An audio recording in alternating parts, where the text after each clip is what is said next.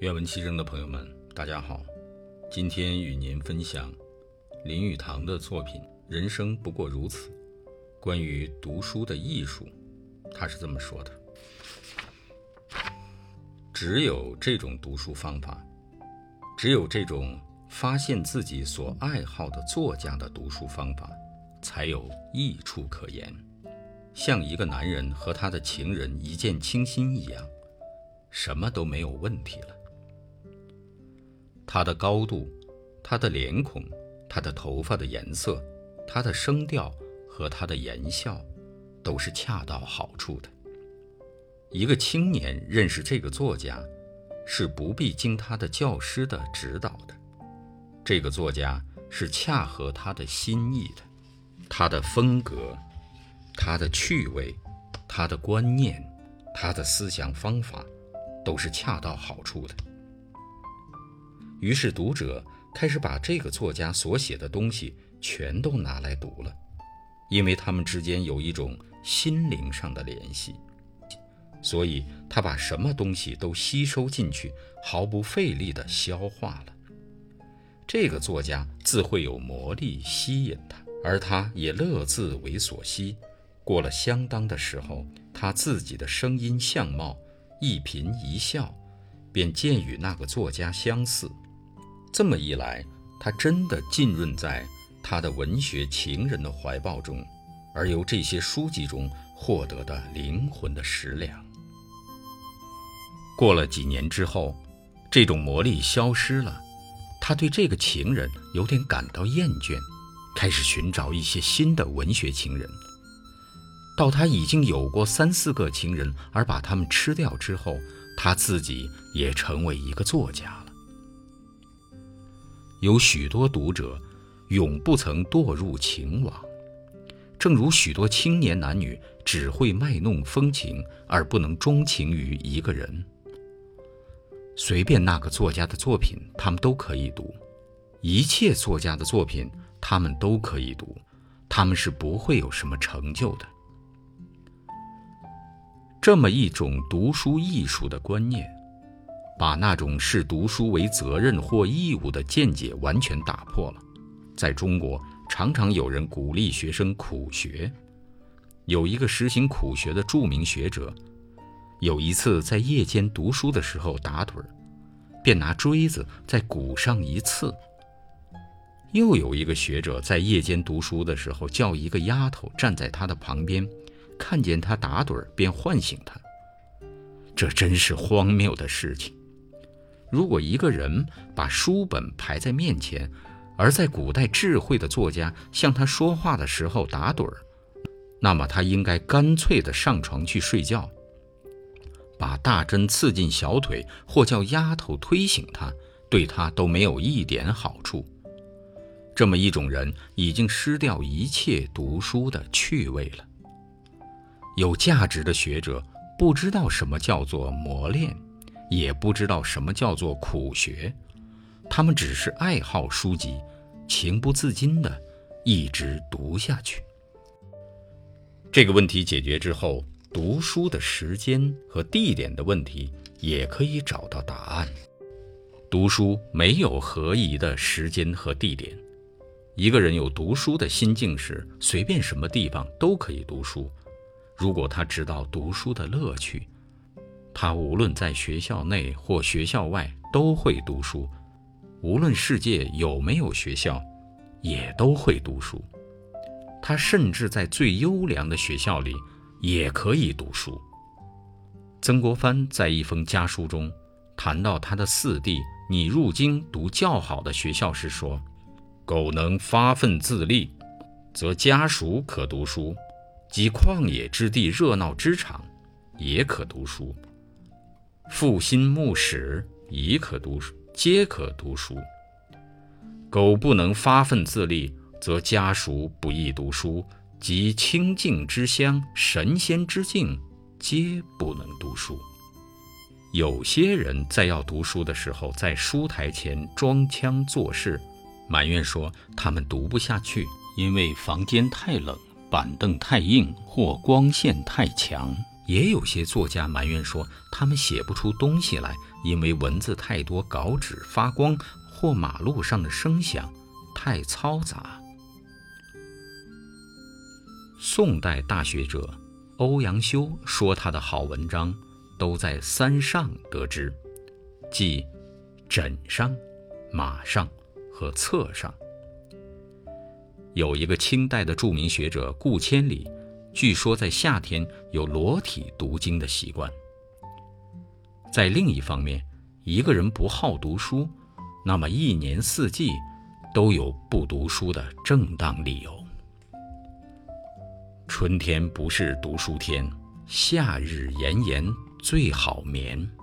等到秋来冬又至，不知等待到来年。好。今天的读书分享就到这里，谢谢大家。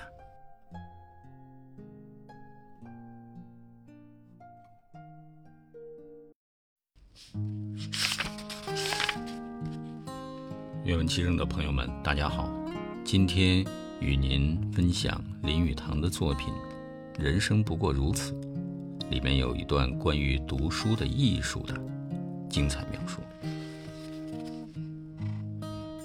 那么，什么是读书的真艺术呢？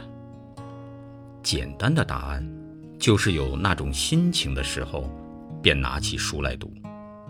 一个人读书必须出其自然，才能够彻底享受读书的乐趣。他可以拿一本《离骚》或奥马开言的作品，牵着他的爱人的手到河边去读。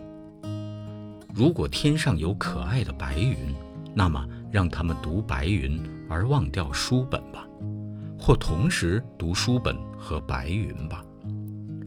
在休憩的时候，吸一桶烟或喝一杯好茶，则更妙不过。或许在一个雪夜，坐在炉前，炉上的水壶铿铿作响，身边放一盒淡巴菇。一个人拿了十数本哲学、经济学、诗歌、传记的书，堆在长椅上，然后闲逸地拿起几本来翻一翻，找到一本爱读的书时，便轻轻地点起烟来吸着。金圣叹认为，雪夜闭户读禁书是人生最大的乐趣。陈继儒描写读书的情调最为美妙。古人称书画为从笺软卷，故读书开卷以闲事为上。在这种心境中，一个人对什么东西都能够容忍了。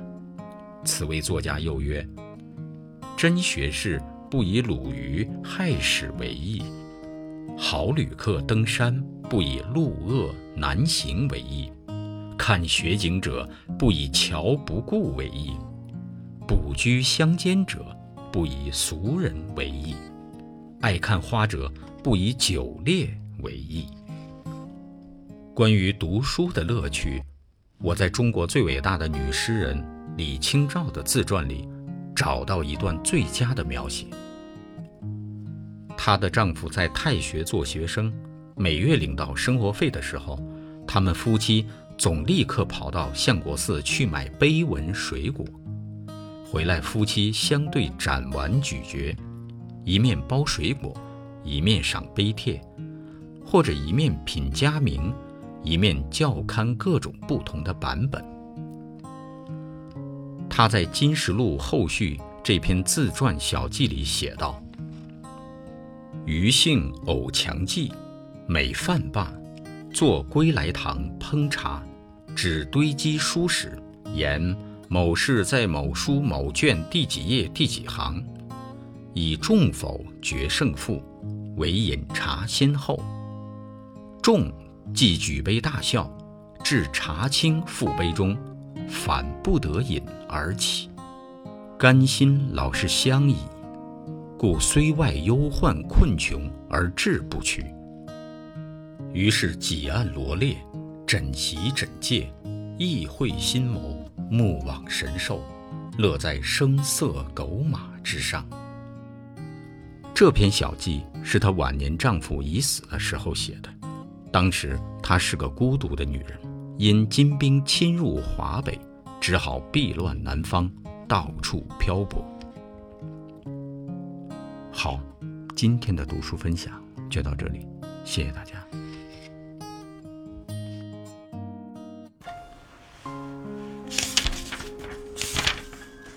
愿闻其声的朋友们，大家好，今天与您分享汪曾祺的作品《米线和饵块》。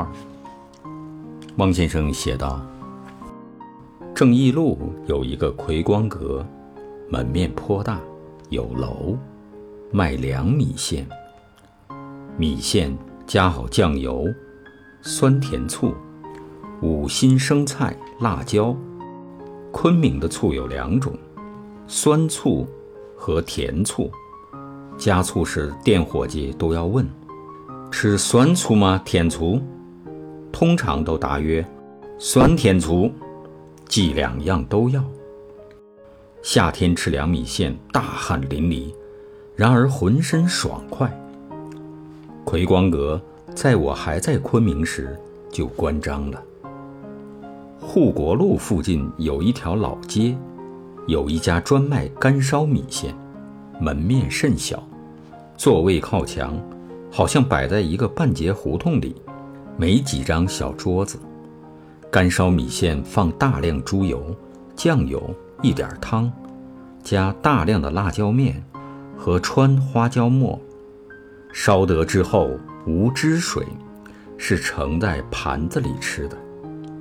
颜色深红，辣椒和花椒的香气冲鼻子。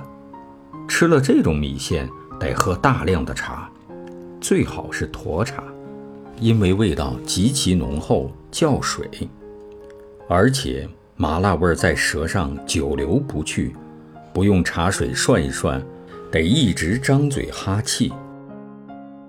最为名贵的自然是过桥米线。过桥米线和汽锅鸡堪称昆明吃食的代表作。过桥米线以正义路牌楼西侧一家最负盛名。这家也卖别的饭菜，但是顾客多是冲过桥米线来的。人们坐定，叫过菜，堂倌即在每人面前放一盘生菜，主要是豌豆苗。一盘九寸盘生鸡片、腰片、鱼片、猪里脊片、宣威火腿片，平铺盘底，片儿大，而薄几如纸。一碗白胚米线，随即端来一大碗汤，汤看来似无热气，而汤温高于摄氏一百度，因为上面封了厚厚的一层鸡油。我们初到昆明。就听到不止一个人的警告：这汤万万不能单喝。说有一个下江人司机，汤一上来端起来就喝，竟烫死了。把生片推入汤中，即刻就都熟了，然后把米线、生菜拨入汤碗，就可以吃起来。鸡片、腰片、鱼片、肉片都极嫩，汤极鲜。真是食品中的尤物。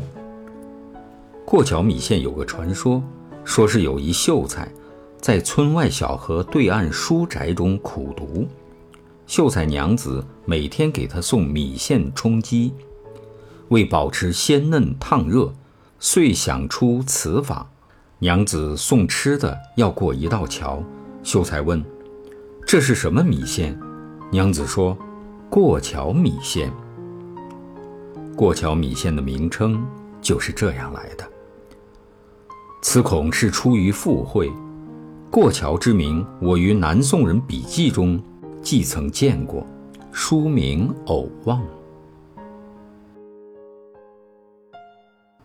好，今天的读书分享就到这里，谢谢大家。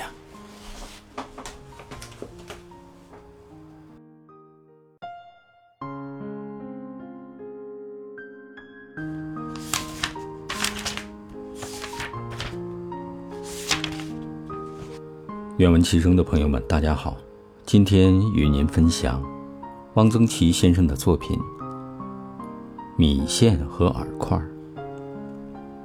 汪先生写道：“饵块有两种，一种是汤饵块和炒饵块。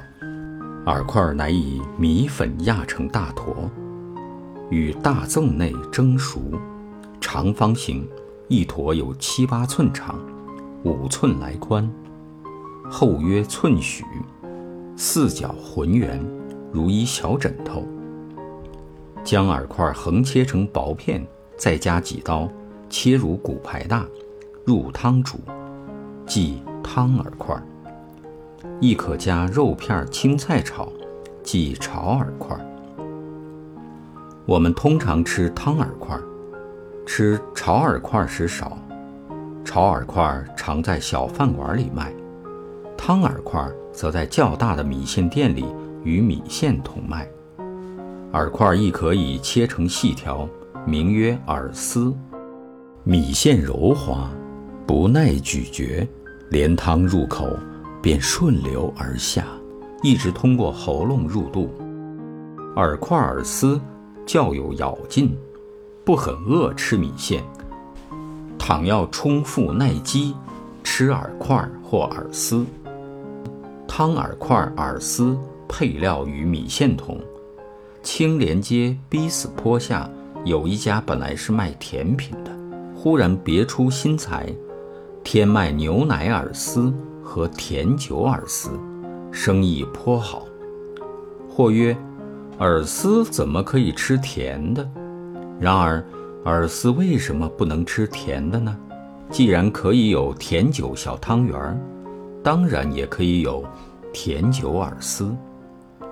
昆明甜酒味儿浓，甜酒饵丝香醇甜糯。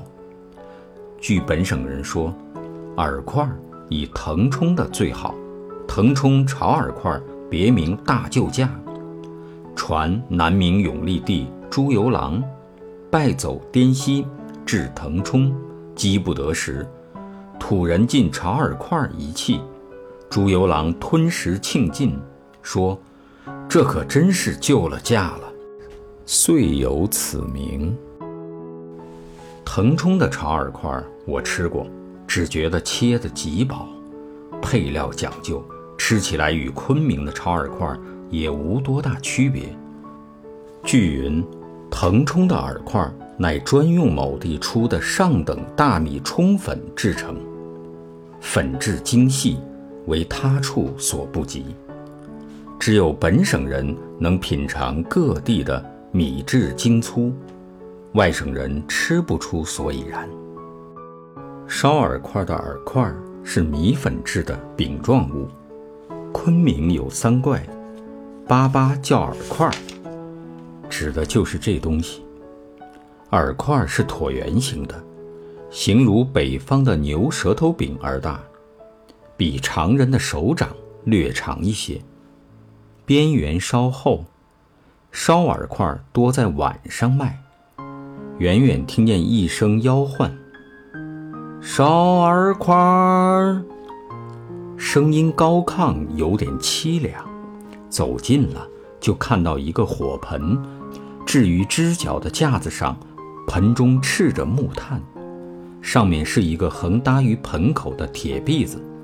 饵块平放在篦子上，卖烧饵的用一柄柿油纸扇扇着木炭，炭火更旺了，通红的。昆明人不用葵扇，山火多用状如葵扇的柿油纸扇。铁篦子前面是几个搪瓷把缸，内装不同的酱，平列在一片木板上。不大一会儿，饵块烧得透了。内层绵软，表面微起薄壳，即用竹片从搪瓷缸中刮出芝麻酱、花生酱、甜面酱，泼了油的辣椒面儿，依次涂在饵块的一面，对折起来，状如老式木梳，交给顾客，两手捏着，边吃边走，咸甜香辣并入鸡肠。四十余年，不忘此味。我也忘不了那一声凄凉而悠远的吆唤：“少儿块儿！”好，今天的读书分享就到这里，谢谢大家。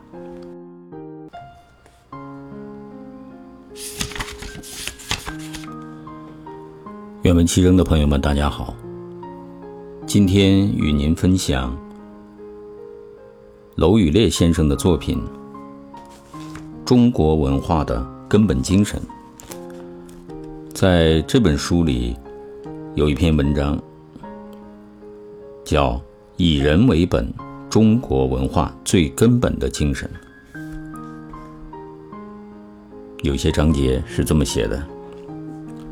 我们一定要知道，中国文化中的两个优秀传统，一个是以史为鉴，一个是以天为则。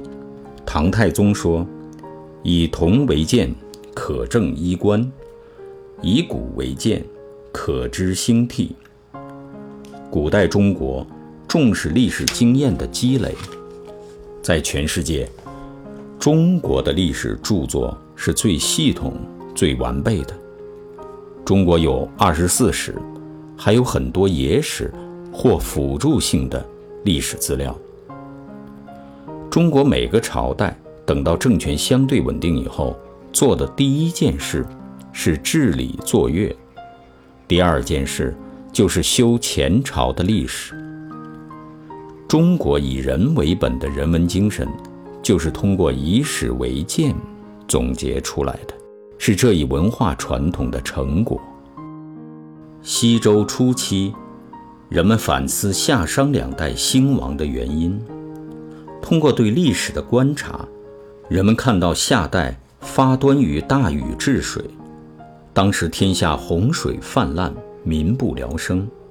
大禹把水灾治理好，让老百姓安居乐业，大家拥护他，建立了夏朝。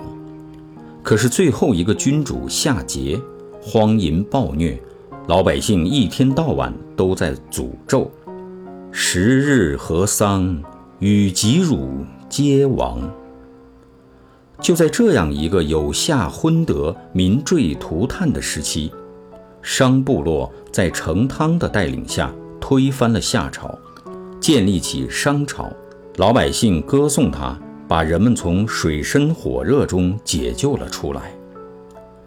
商代是中国历史上非常重要的一个时代。我们现在能看到的早期相对成熟的文字，就是商代的甲骨文。商代人很信天命，最后一个天子纣王荒淫暴虐，他在位的时候已经出现了民心叛逆。大臣祖一告诉他，民心都要归向周部落了，得注意了。纣王却说：“呜呼，我生不由，命在天。”纣王自认为周人也奈何不了他，可哪里知道西北地区的周部落受到民众的拥护，在武王的带领下，推翻了商朝。纣王兵败自杀。商灭夏，周灭商，在历史上称为汤武革命。以历史为镜，周王朝一开始就认识到这样一个道理：天命弥长，天命是会被别人革掉的。天命怎么变化呢？根据什么变化呢？《尚书》里。记载了周人对历史经验教训的总结：“皇天无亲，唯德是辅。”这是非常重要的一句话。周人提出了一个重要的观念：敬德，而且要极敬德，即努力的、迅速的提升自己的德行。这就形成了中国文化的人文特征。即决定命运、政权兴亡的，不在于外在的力量，而在于人自身德行的好坏。古人认为，上天是根据民意来做事情的，《尚书》里有很多这样的记载。如“民为邦本，本固邦宁”，“天视自我民视，天听自我民听”等等。春秋时期，齐桓公和管仲曾有一段对话。齐桓公问于管仲曰：“王者何贵？”曰：“贵天。”桓公仰而视天。管仲曰：“所谓天，非苍茫之天也。王者以百姓为天。”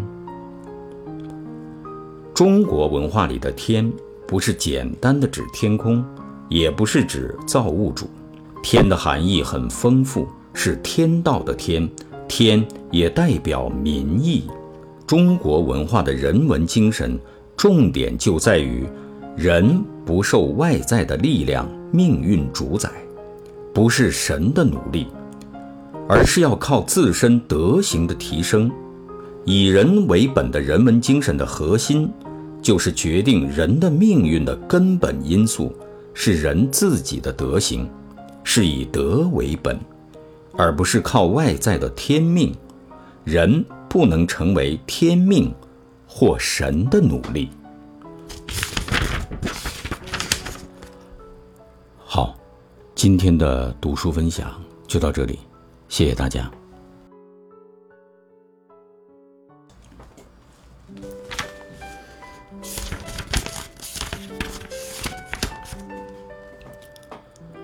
愿闻其声的朋友们，大家好。今天与您分享娄宇烈先生的《中国文化的根本精神》，其中有一篇文章，以人为本，中国文化最根本的精神。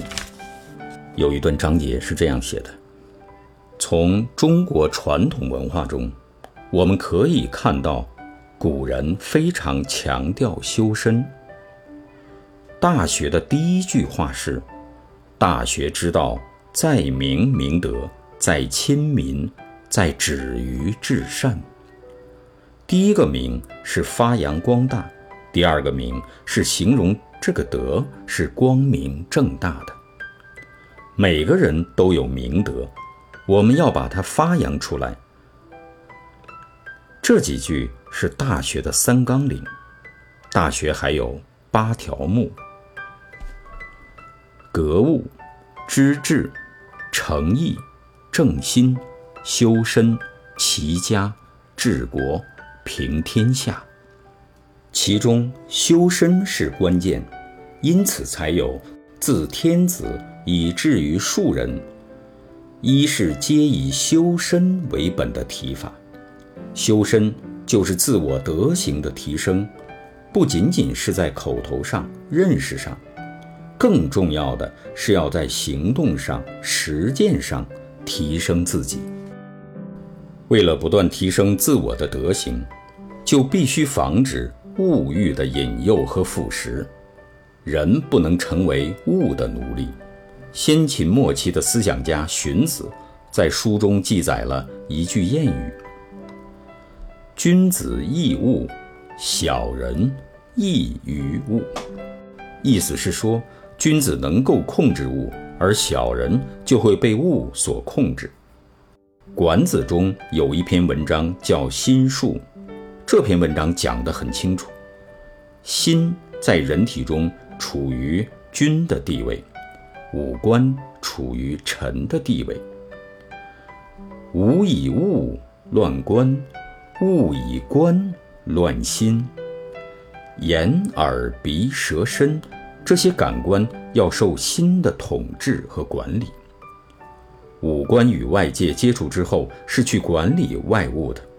眼睛看到美色，鼻子闻到香味儿，嘴巴尝到滋味儿，都得去管理物，不能反过来让这些物管住感官，不能让感官管住心，一颠倒就变成小人了。能够用心管住五官，用五官管住外物，这就是君子。因此，要成为一个有独立性、主体性、能动性的人，就不应该被物管住，不能被物欲腐蚀，否则，就会丧失做人的底线。好，今天的读书分享就到这里，谢谢大家。原文七声的朋友们，大家好，今天与您分享娄宇烈先生的《中国文化的根本精神》，其中有篇文章叫《以人为本：中国文化最根本的精神》，有个章节是这么写的。我曾对中国文化中以人为本的人文特色做过一个简单的描述，即上博拜神教，下防拜物教。人要自觉地从物欲中解脱出来，并不容易；人要自觉自律地奉行为人之道，也很艰难。当今世界，人与人之间争斗不已，民族、国家内部、外部大小战争不断。新人本主义的大旗仍需要继续高举。上世纪两次世界大战后，西方社会高举新人本主义的大旗，就是为了使人从物欲的牢笼中解脱出来，做一个遵循人道、关爱人类、懂得自觉自律的人。欧洲启蒙运动时期的人本主义思潮，在冲破中世纪神本主义文化中取得了极大的成就。发展为西方近代以来的理性文化，西方社会取得了人类社会史无前例的科技、人文文化的大发展、大进步。但同时，我们也必须注意到，中国文化中以人为本的人文精神在西方文化传统影响下所发生的变异，即。在西方传统文化中，非此即彼的二元对立的思维方式影响下产生的一系列问题。当人类从神的脚下站立起来后，人的主体性、独立性、能动性得到了肯定，人就要替代神来主宰天地万物了。人随着理性被肯定，科技力量的增长。喊出了“人定胜天”的豪言壮语。受科技万能思想的影响，许多人认为人类应当而且能够征服自然、改造自然。在人类理性力量的成果、科学和技术日益发展的情况下，科学主义、科技万能的思想日益泛滥。人类自以为凭借科技的力量可以随心所欲地。去征服、改造自然，主宰宇宙，与神本文化相对的人本主义被异化为人类要主宰一切的人类中心主义了。为了满足人类的贪欲，人类对自然的征服、改造又异化成对自然资源的过度开发和掠夺，这使人沦落为物质的奴隶。好，今天的读书分享就到这里，谢谢大家。